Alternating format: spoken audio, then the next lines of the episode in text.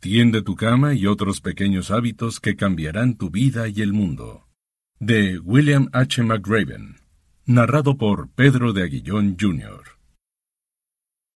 A mis tres hijos, Bill, John y Kelly. Ningún padre podría estar más orgulloso de sus hijos de lo que yo estoy de ustedes. Cada momento de mi vida ha sido mejor por su presencia en este mundo. Y a mi esposa y mi mejor amiga, Georgian, quien hizo que todos mis sueños fueran posibles. ¿Dónde estaría sin ti? Prefacio. El 21 de mayo de 2014 tuve el honor de pronunciar el discurso de la ceremonia de graduación ante los egresados de la Universidad de Texas en Austin. Aunque dicha institución fue mi alma mater, me preocupaba que un oficial de las Fuerzas Armadas, cuya carrera se había visto definida por la guerra, pudiera no encontrar a un público muy receptivo entre los universitarios. Pero, para mi enorme sorpresa, los graduados acogieron mis palabras con los brazos abiertos. Las diez lecciones que aprendí de mi entrenamiento en los comandos, mar, aire y tierra de la Marina de Estados Unidos, los Navy SEAL, que fueron la base de mis comentarios, parecieron tener una aceptación generalizada. Eran unas lecciones sencillas relacionadas con la superación de los retos del entrenamiento SEAL, pero resultaban de igual importancia al enfrentar los desafíos de la vida, sin importar quién seas. Durante los últimos tres años, diferentes personas me han detenido en la calle para contarme sus propias historias. Cómo no se amedrentaron ante los tiburones, cómo no tocaron la campana o cómo hacer su cama cada mañana los ayudó a sobrellevar momentos difíciles. Todos querían saber más acerca de la manera en que las diez lecciones habían moldeado mi vida y las personas que me inspiraron a lo largo de mi trayectoria profesional. Este pequeño volumen es un intento por cumplir esa petición. Cada capítulo brinda un poco más de contexto a las lecciones individuales y también añade una breve historia sobre algunas personas que me inspiraron con su disciplina, su perseverancia, su honor y su valentía. Espero que disfruten el libro. Capítulo 1 Empieza tu día con una tarea cumplida. Si quieres cambiar al mundo, empieza por tender tu cama. El cuartel para el entrenamiento básico SEAL es una construcción común y corriente de tres pisos que se localiza en las playas de Coronado, California, a menos de 100 metros del Océano Pacífico. El edificio no cuenta con aire acondicionado y por las noches, con las ventanas abiertas, puedes oír cómo sube la marea y el oleaje choca contra la arena. Las habitaciones del cuartel son austeras. En la de los oficiales, donde me hospedaba con otros tres compañeros de clase, había cuatro camas, un ropero para colgar los uniformes y nada más. En esas mañanas que pasé en el cuartel, me levantaba del camastro de la marina y de inmediato empezaba el proceso de hacer mi cama. Era la primera tarea del día. Yo sabía que estaría testado de inspecciones del uniforme, largas sesiones de natación, carreras aún más largas, travesías por la pista de obstáculos y el hostigamiento constante de los instructores del comando de élite. ¡Firmes! Gritó el líder de nuestra generación, el teniente de corbeta Daniel Stewart, ante la entrada del instructor. Al pie de mi camastro choqué mis talones y me paré derecho, mientras el primer contramaestre se acercaba a mí. El instructor, severo e inexpresivo, inició su inspección. Revisó el almidón del gorro de mi uniforme verde para asegurarse de que mi cubrecabezas de ocho lados estuviese limpio y bien firme. Mirándome de arriba abajo, sus ojos escrutaron cada centímetro de mi uniforme. ¿Estaban alineados los pliegues de mi camisa y pantalones? ¿El latón de la villa de mi cinturón relucía como espejo? ¿Mis botas estaban lo bastante lustradas como para que él pudiera ver sus dedos reflejados? Satisfecho de que yo hubiera alcanzado los elevados estándares que se esperaban de un SEAL en entrenamiento, pasó a inspeccionar la cama. El camastro era tan escueto como la habitación, no más que una estructura de acero y un colchón individual. Una sábana cubría el colchón y sobre ésta había otra más. Una cobija de lana gris firmemente metida bajo el colchón proporcionaba la calidez necesaria para las frescas noches de San Diego. Una segunda cobija estaba doblada a la perfección, formando un rectángulo a los pies de la cama. Una única almohada, elaborada por la Asociación de Ciegos Lighthouse for the Blind, se encontraba al centro de la parte superior del camastro, en un ángulo de 90 grados con la cobija de la parte inferior. Esta era la norma. Cualquier desviación de este requisito inflexible ocasionaría que se me ordenara tirarme a las olas y revolcarme sobre la playa hasta cubrirme con arena mojada de pies a cabeza, lo que llamaban una galleta azucarada. Inmóvil, Podía ver al instructor por el rabillo del ojo. Con una expresión de hartazgo, examinó mi cama. Se inclinó para revisar las esquinas de hospital y después paseó la vista por las cobijas y la almohada, asegurándose de que estuvieran adecuadamente alineadas. Finalmente, metió una mano en su bolsillo, sacó una moneda de veinticinco centavos y la arrojó al aire varias veces para asegurarse de que yo sabía que se acercaba la prueba final. Con un último impulso, la arrojó al aire una vez más y dejó que rebotara en la cama. La moneda saltó a varios centímetros del camastro, lo bastante alto como para que el instructor la atrapara en su mano. Dándose vuelta para pararse frente a mí, el instructor me miró a los ojos y asintió con la cabeza. Jamás pronunció palabra. Hacer mi cama de la manera correcta no era motivo de elogios, sino algo que se esperaba de mí constituía la primera tarea del día y cumplirla correctamente era importante. Era una demostración de mi disciplina. Denotaba mi atención a los detalles, y al final del día sería un recordatorio de que había hecho algo bien, una tarea de la cual podía enorgullecerme sin importar lo pequeña que hubiera sido. A lo largo de mi vida en la Marina, hacer mi cama fue la única constante de la que podía depender día tras día, cuando era un joven alférez SEAL, a bordo del USS Greyback, un submarino de operaciones especiales, me alojé en la enfermería, donde los camastros estaban dispuestos en literas de cuatro niveles. El viejo y experimentado doctor que dirigía la enfermería insistía en que hiciera mi cama cada mañana. A menudo comentaba que si las camas no estaban hechas y la habitación no estaba limpia, ¿cómo iban a esperar los marineros la mejor atención médica? Como aprendí más adelante, esta pasión por la limpieza y el orden se aplicaba a cada aspecto de la vida militar. Treinta años después, en Nueva York, las Torres Gemelas se vinieron abajo. El Pentágono sufrió un ataque y un grupo de valientes estadounidenses murió en un avión que sobrevolaba Pensilvania. En el momento de los atentados, yo estaba en casa, recuperándome de un grave accidente de paracaídas. Habían colocado una cama de hospital en mi residencia de gobierno y pasaba la mayor parte del día acostado, tratando de restablecerme. Lo que más quería era levantarme de esa cama. Como todos los SEAL, ansiaba estar con mis compañeros en el fragor de la batalla. Cuando finalmente mejoré lo suficiente como para salir de la cama de hospital sin ayuda, lo primero que hice fue estirar las sábanas con firmeza, acomodar la almohada y asegurarme de que se viera presentable ante todos aquellos que entraran en mi hogar. Era mi manera de mostrar que había superado mis lesiones, que seguía con mi vida.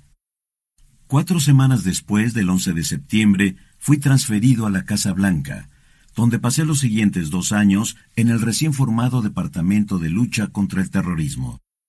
Para octubre de 2003 me encontraba en Irak, en nuestro cuartel general provisional del campo de aviación de Bagdad. Durante los primeros meses dormimos en catres que nos proporcionó el ejército.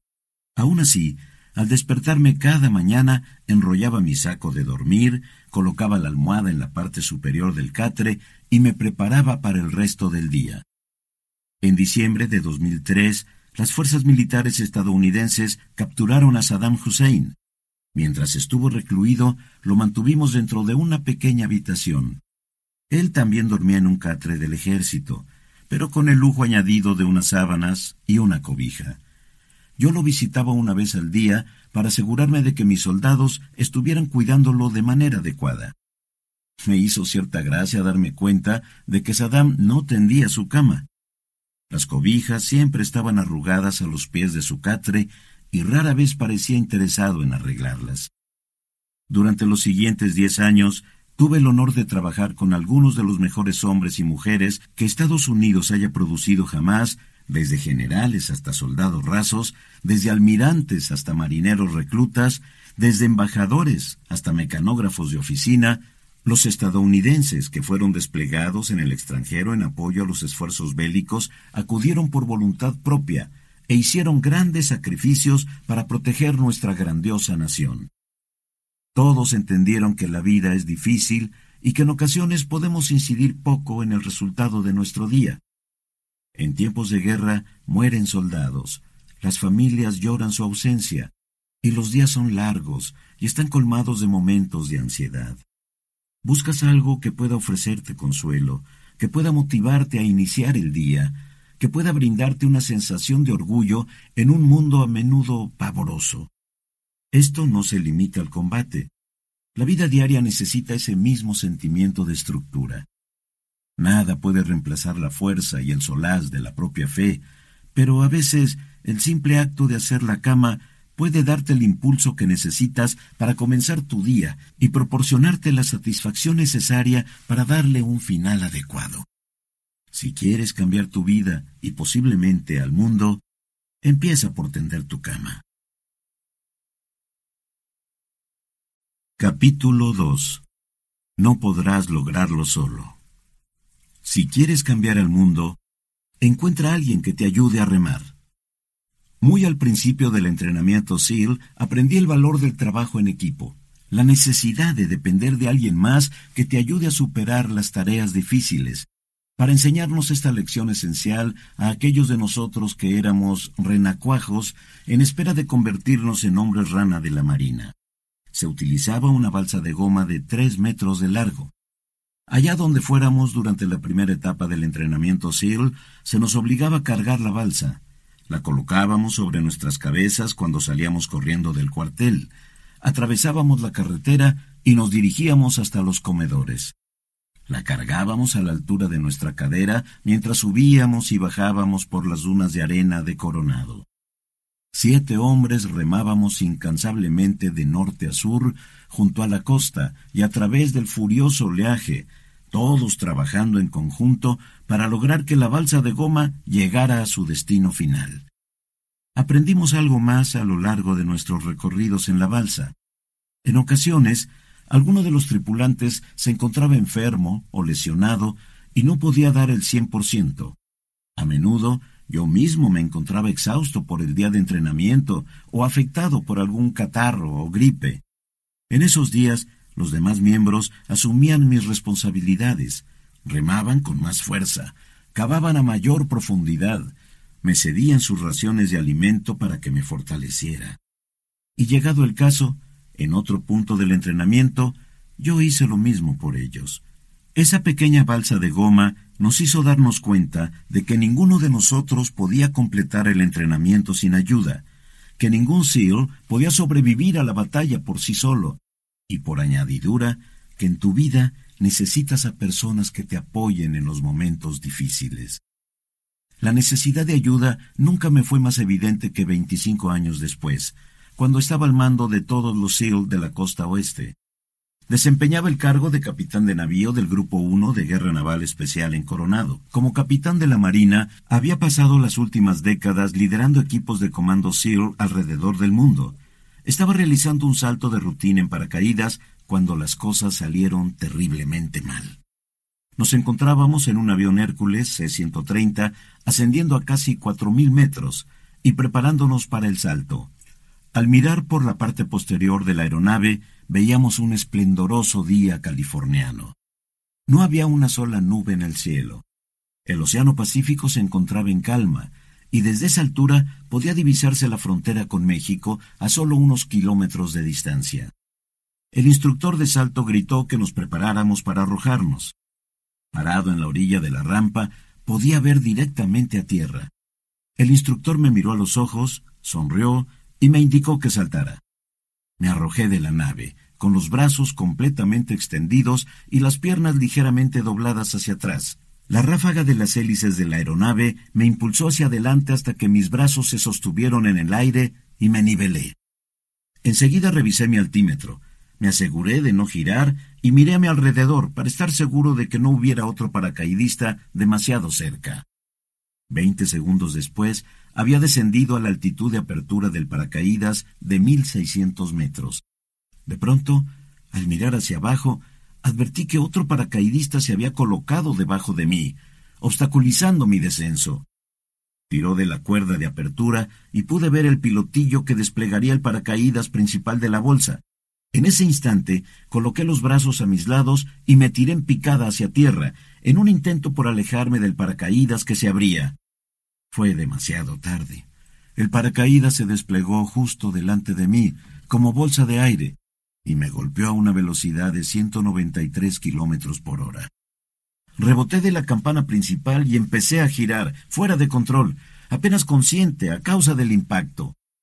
Por unos segundos seguí descendiendo, haciendo piruetas en un intento por volver a estabilizarme. No podía consultar mi altímetro y no estaba al tanto de la distancia que había recorrido en mi caída.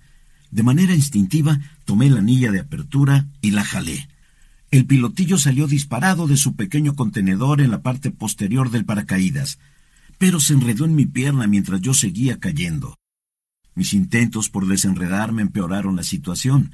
El paracaídas principal se abrió de manera parcial, pero al hacerlo, se enredó alrededor de mi otra pierna.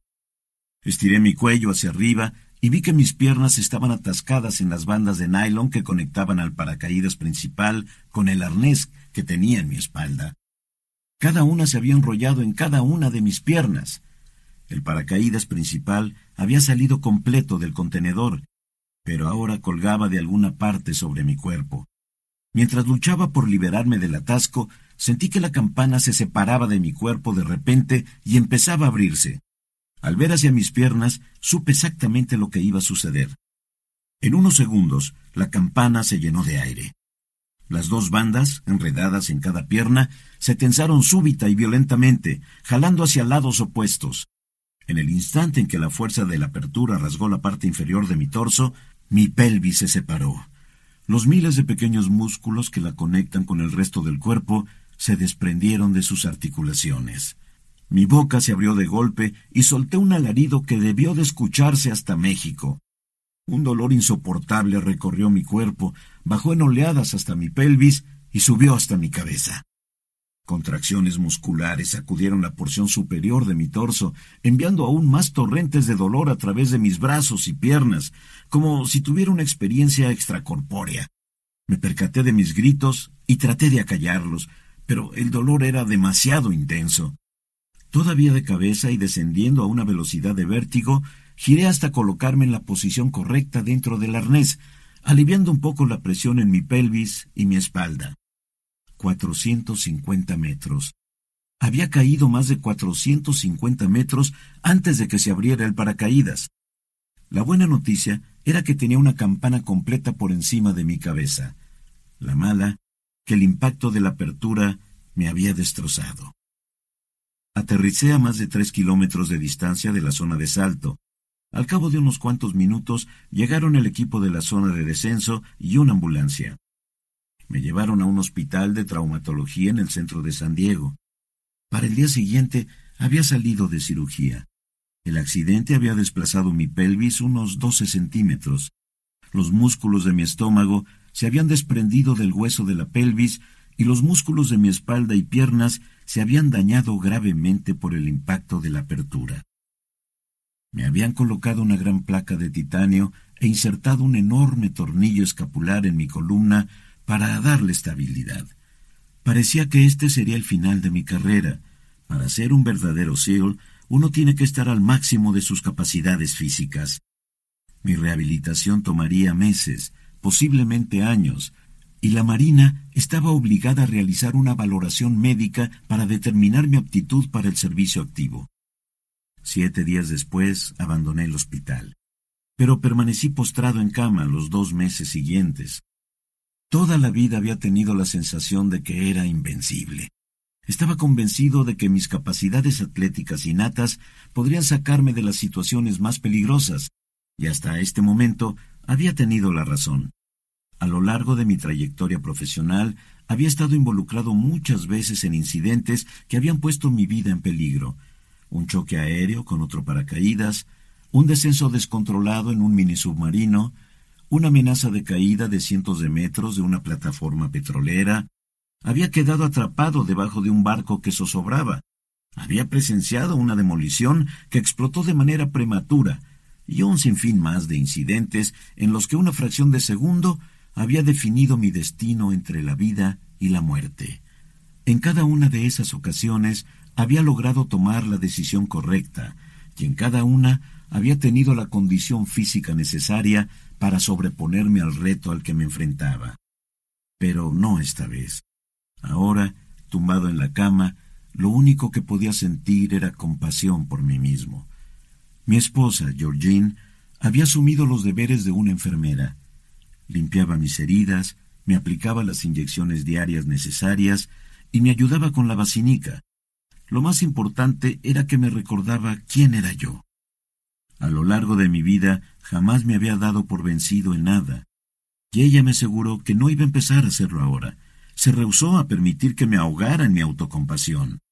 Era el tipo de amor de mano dura que yo necesitaba, y con el paso de los días empecé a mejorar.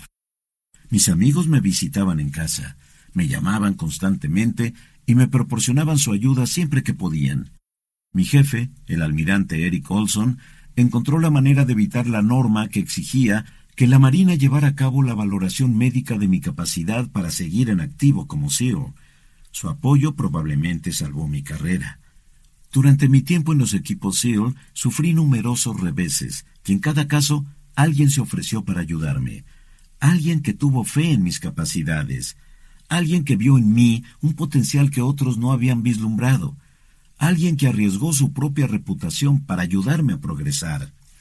Jamás he olvidado a esas personas, y sé que lo que he logrado a lo largo de mi vida es el resultado de la ayuda que ellos me dieron en el camino.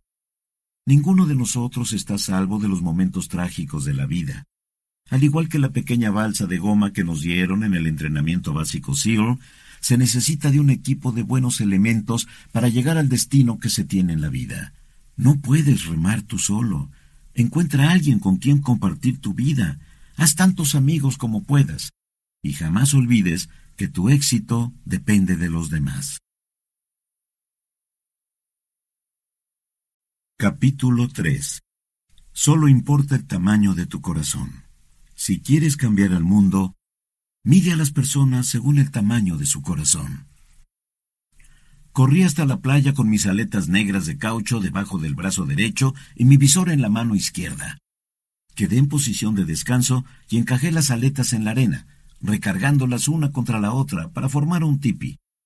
A mi derecha e izquierda había otros aspirantes, vestidos con camisetas verdes, trajes de baño color khaki, botines de neopreno y un pequeño chaleco salvavidas. Nos preparábamos para nadar tres kilómetros, como todas las mañanas. El chaleco salvavidas consistía en una pequeña bolsa cubierta de caucho que se inflaba al momento de accionar un mecanismo.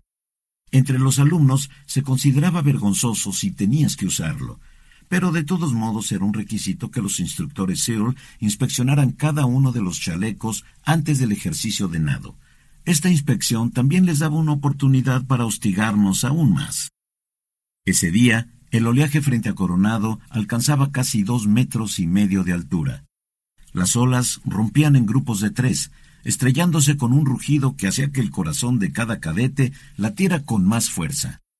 El instructor, que se paseaba con detenimiento frente a la fila de hombres, llegó al estudiante justo a mi derecha, un marinero recluta recién llegado a la marina que medía alrededor de unos sesenta y cinco metros de estatura. El instructor SEAL, un veterano de Vietnam muy condecorado, medía aproximadamente 1,90 metros y se erguía imponente sobre él. Después de inspeccionar el chaleco salvavidas del recluta, el instructor miró por arriba de su hombro izquierdo las olas que se estrellaban en la arena. Se inclinó y tomó las aletas del aspirante. Sosteniéndolas cerca del rostro del joven marinero, le dijo en un susurro ¿De veras quieres convertirte en hombre rana? El marinero se irguió más derecho y con una mirada desafiante gritó Sí, instructor, eso quiero hacer. Eres un hombre pequeñito, dijo el instructor, agitando las aletas frente a su cara. Esas olas podrían romperte en dos. Guardó silencio y miró brevemente al océano. Deberías considerar retirarte ahora, antes de que salgas lastimado. Por el rabillo del ojo vi que el recluta apretaba la mandíbula. No me daré por vencido, respondió el marinero pronunciando cada palabra lentamente. Entonces el instructor se inclinó hacia él y le murmuró algo al oído. El rugido de las olas me impidió escuchar lo que le dijo. En cuanto los instructores terminaron su inspección, nos ordenaron entrar al agua y empezar el recorrido a nado. Una hora después, yo salía del agua por la línea del oleaje y encontré al joven recluta marinero de pie sobre la arena. Había terminado su recorrido casi en primer lugar. Más tarde, ese mismo día, le pregunté qué le había susurrado el instructor. Sonrió y me dijo con orgullo Demuéstrame que estoy equivocado. El entrenamiento SEAL siempre se reducía a demostrar algo, que la estatura no importaba, que el color de tu piel era intrascendente, que el dinero no te hacía mejor persona, que la determinación y la tenacidad siempre son más esenciales que el talento. Yo tuve la suerte de aprender esa lección un año antes de iniciar mi entrenamiento. Al subirme al autobús urbano en el centro de San Diego, me sentí emocionado ante la posibilidad de visitar el centro de entrenamiento básico SEAL al otro lado de la bahía, en Coronado. Yo era un guardiamarina de primera clase y asistí a un crucero de verano como parte del programa del Cuerpo de Capacitación de Oficiales de la Reserva Naval, ROTC, por sus siglas en inglés. Como guardiamarina de primera, me encontraba entre mi tercer y cuarto año de estudios universitarios y si todo marchaba bien, tenía la esperanza de graduarme el siguiente verano e incorporarme al entrenamiento SEAL. Era mitad de semana y mi instructor del ROTC me había dado permiso de ausentarme de la sesión de entrenamiento programada a bordo de uno de los barcos en el puerto para dirigirme a Coronado. Descendí del autobús afuera del afamado Hotel del Coronado y caminé un poco más de kilómetro y medio hasta la playa de la base anfibia naval, Pasé frente a varios edificios antiguos de la época de la Guerra de Corea que habían alojado los equipos de demolición submarina 11 y 12. Afuera del enorme edificio de ladrillos de un solo piso había un gran letrero de madera que mostraba a la rana Freddy, un gran anfibio palmípedo con un cartucho de TNT en una mano y un puro en la otra. Este era el hogar de los hombres rana de la costa oeste esos intrépidos guerreros con aletas y visores, cuyos ancestros militares habían despejado las playas de Iwo Jima, Tarawa, Guam e Incheon. Mi corazón empezó a latir con más fuerza. Este era el sitio exacto en el que quería estar en un año. Después del edificio de los equipos de demolición submarina, la siguiente construcción pertenecía al equipo SEAL 1, que por aquel entonces era una nueva estirpe de luchadores de selva que se había ganado la reputación de tener algunos de los hombres más rudos de todas las fuerzas militares durante la guerra de Vietnam. Otro gran letrero de madera mostraba la foca Sami, con una daga en una aleta y una capa negra sobre los hombros. Como habría de averiguar después, los hombres rana y los SEAL eran exactamente lo mismo, todos ellos eran graduados del entrenamiento SEAL. Eran hombres rana de corazón. Finalmente me acerqué al último edificio gubernamental en la playa de la base naval. En la fachada del edificio se leía Entrenamiento básico de demolición submarina SEAL. Afuera de la entrada principal se encontraban dos instructores SEAL rodeados de jóvenes cadetes navales de nivel educativo medio. Por su altura, los dos SEAL destacaban entre los jóvenes estudiantes. El suboficial mayor de Marina, Dick Ray, medía 1,90 metros de estatura y tenía hombros anchos, cintura estrecha, bronceado intenso y un bigote oscuro y muy delgado. Era el aspecto que yo había esperado de un SEAL. Junto a él se encontraba el suboficial de Marina, Gene Wentz, de más de 1,80 metros de estatura. Wentz era tan fornido como un defensa de fútbol americano, con bíceps imponentes y una mirada de acero que le advertía al mundo entero que no se acercara demasiado. Les ordenaron a los cadetes navales que ingresaran al edificio. Con cierto temor lo seguí y me detuve en la recepción. Le conté mi historia al joven marinero detrás del escritorio. Yo era guardiamarina de primera en la Universidad de Texas y esperaba poder hablar con alguien acerca del entrenamiento SEAL. El marinero se alejó del escritorio un momento y regresó para informarme que el oficial de primera fase, el teniente Doug Hutt, estaba dispuesto a hablar conmigo en unos instantes. Mientras esperaba que me llamaran a la oficina del teniente Hutt, caminé lentamente a lo largo del pasillo, admirando las fotografías que adornaban las paredes. Eran imágenes de Comando SEAL en Vietnam, hombres que se abrían paso en el delta del río Mekong a través del lodo, que les llegaba a la cintura. Imágenes de pelotones SEAL en camuflaje de regreso de una misión nocturna. Hombres cargados con armas automáticas y bandoleras de municiones abordando una lancha Swift para dirigirse al interior de la selva. Al fondo del largo pasillo vi que otro hombre contemplaba las fotografías. Por su forma de vestir, supe que se trataba de un civil. Era de constitución fina, casi frágil, y una melena de cabello caía sobre sus orejas al estilo Beatle. Parecía embelesado con los increíbles guerreros cuyas acciones estaban representadas en esas fotografías. Me pregunté si él se consideraría apto para convertirse en un SEAL.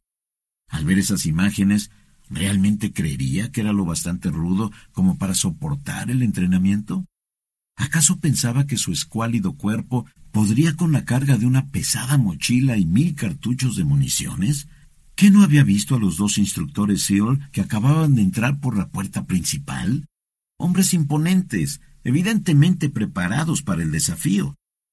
Sentí un pinchazo de tristeza al pensar que alguien había engañado a este hombre, que quizá lo habían alentado a abandonar la comodidad de su vida civil para intentar entrenarse como SEAL. Unos minutos después, el marinero de la recepción caminó por el pasillo con calma y me acompañó a la oficina del teniente. Doug Hutt, que también parecía un cartelón de reclutamiento para los SEAL, alto, musculoso y con cabello café ondulado, se veía muy elegante en su uniforme khaki de la Marina. Me senté en una silla frente al escritorio de Hutt y hablamos sobre el entrenamiento SEAL y las demandas del programa. Me platicó acerca de sus experiencias en Vietnam y me explicó lo que sería mi vida en los equipos si lograba graduarme del entrenamiento. De reojo podía ver al joven vestido de civil que seguía admirando las fotografías de la pared. Al igual que yo, debía de aguardar para hablar con el teniente Hutt con la esperanza de averiguar más sobre la instrucción militar SEAL. Me hizo sentirme bien conmigo mismo saber que yo era claramente más fuerte y estaba mejor preparado que otros hombres que pensaban que podían sobrellevar las exigencias del entrenamiento SEAL. En medio de nuestra conversación, de repente el teniente Hot dejó de hablar, levantó la vista y llamó al hombre del pasillo. Me puse de pie cuando Hot le hizo señas de que entrara en la oficina.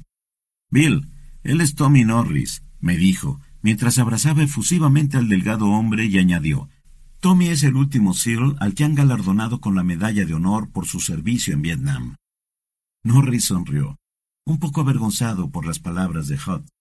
Yo le devolví la sonrisa, le di un apretón de manos y me reí de mí mismo. Este hombre, de apariencia frágil y melena larga, del que dudé que pudiera sobrevivir al entrenamiento, era el teniente Tom Norris, aquel que había combatido en Vietnam y se había abierto camino por las líneas enemigas en noches sucesivas para rescatar a dos aviadores derribados. Era el mismo Tom Norris que en otra misión había recibido un tiro en la cara por parte de las fuerzas norvietnamitas, y al que habían dado por muerto hasta que fue rescatado por el contramaestre Mike Thornton, quien también habría de recibir la medalla de honor por sus acciones. Este era Tom Norris, quien tras recuperarse de sus lesiones había logrado ser aceptado en el primer equipo de rescate de rehenes del FBI. Este callado, reservado y humilde hombre era uno de los SEAL más rudos en la larga historia de los equipos. En 1969, Tommy Norris estuvo cerca de ser expulsado del entrenamiento SEAL. Habían dicho que era demasiado bajo, demasiado delgado, y que no tenía la fuerza suficiente. Pero, de manera muy similar a la del joven marinero de mi generación, Norris les demostró a todos que estaban equivocados, y una vez más comprobó que lo que cuenta no es la talla de tus aletas, solo el tamaño de tu corazón. Capítulo 4 La vida no es justa. Sigue adelante.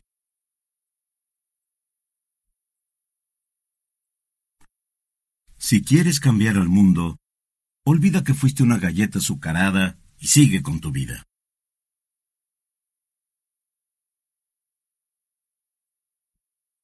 Corrí hasta el tope de la duna y sin dudarlo me lancé por el otro lado, corriendo a toda velocidad hasta el Océano Pacífico.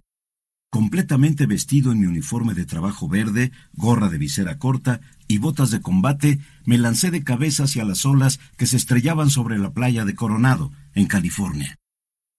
Después de salir del oleaje completamente empapado, vi al instructor Seal parado sobre la duna. Con los brazos cruzados y una mirada penetrante que atravesaba la bruma matutina, escuché que me gritaba Ya sabe lo que tiene que hacer, señor Mac. Lo sabía a la perfección. Con falso entusiasmo lancé un animoso ¡Hurra! a todo pulmón y caí de bruces sobre la suave arena, revolcándome hacia un lado y hacia el otro para asegurarme de que ninguna parte de mi uniforme quedara descubierta. Después, para rematar, me senté Metí las manos profundamente en la arena y la arrojé al aire para garantizar que penetrara en cada resquicio de mi cuerpo. En algún momento de mi entrenamiento físico de la mañana había cometido una violación de las reglas del entrenamiento SEAL. Mi castigo había sido saltar al oleaje, revolcarme en la arena y transformarme en una galleta azucarada. En todo el entrenamiento SEAL no había nada más incómodo que ser una galleta de azúcar. Había muchas otras cosas más dolorosas y extenuantes, pero ser una galleta de azúcar ponía a prueba tu paciencia y determinación, no solo porque tenías que pasar el resto del día con arena hasta el cogote, debajo de los brazos y entre las piernas, sino porque la decisión de que alguien se convirtiera en una galleta de azúcar era completamente arbitraria. No había ningún motivo fundado que no fuera un capricho del instructor. Para muchos de los aprendices SEAL, esto era difícil de aceptar. Aquellos que se esforzaban por la perfección esperaban que se les recompensara por su impecable desempeño. En ocasiones así sucedía, pero no siempre. A veces la única recompensa por sus esfuerzos era una revolcada en agua y arena. Cuando sentí que estaba lo bastante cubierto de arena, corrí hasta el instructor, volví a gritar ¡Hurra! y me paré en firmes. Para evaluar si yo satisfacía sus estándares de excelencia en cuanto a galletas azucaradas se refería, estaba el teniente Philip L. Martin, mejor conocido como Mocky por sus amigos. Yo, sobra decir, no era uno de ellos. Mocky Martin era la quinta esencia del hombre rana. Nacido y creado en Hawái, era todo lo que yo buscaba ser como oficial SEAL. Experimentado veterano de Vietnam, era experto en cada una de las armas del inventario SEAL, también era uno de los mejores paracaidistas de los equipos, y al ser oriundo de Hawái, tenía tantas habilidades acuáticas que pocos hombres, si es que había alguno, podían compararse con él.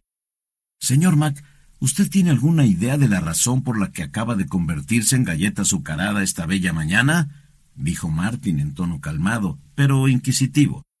No, señor Martin, respondió obediente.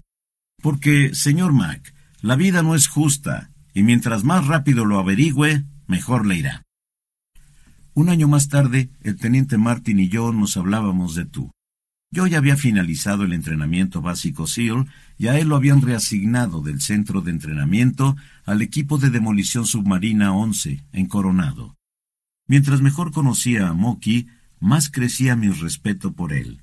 Además de ser un comando SEAL excepcional, Moki también era un excelente atleta, a principios de la década de 1980, él lideraba la pasión por el triatlón. Tenía un maravilloso estilo libre a nado en mar abierto.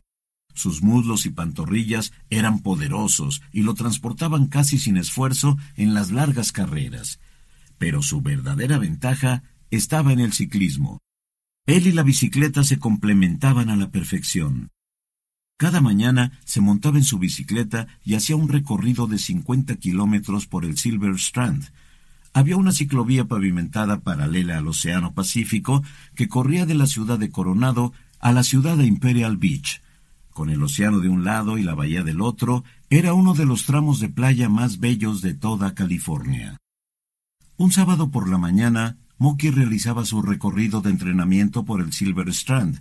Con la cabeza baja y pedaleando al máximo de sus fuerzas, no vio la bicicleta que se le acercaba. Los dos ciclistas se estrellaron de frente a más de 40 kilómetros por hora. Las bicicletas quedaron destrozadas por el impacto y ambos ciclistas cayeron de cara sobre el asfalto. El primero de ellos se dio vuelta, se sacudió y se puso de pie con cierta dificultad. Estaba golpeado, pero relativamente bien. Moki permaneció boca abajo, incapaz de moverse. Los paramédicos llegaron al cabo de unos cuantos minutos, lo estabilizaron y lo trasladaron al hospital. Al principio hubo esperanzas de que la parálisis fuera temporal, pero con el paso de días, meses y años, Moki jamás recuperó el uso de sus piernas. El accidente lo dejó paralizado de la cintura para abajo y con cierta limitación en el movimiento de sus brazos. Durante los últimos treinta y cinco años, Moki ha estado en una silla de ruedas. En todo ese tiempo, jamás lo oí quejarse de su desafortunada vida. Jamás lo escuché decir, ¿por qué yo? Jamás demostró una pizca de autocompasión. De hecho, Después de su accidente, Moki habría de convertirse en un exitoso pintor. Tiene una hija preciosa. Fundó y sigue supervisando el Triatlón Superfrog, Superrana, que se lleva a cabo cada año en Coronado.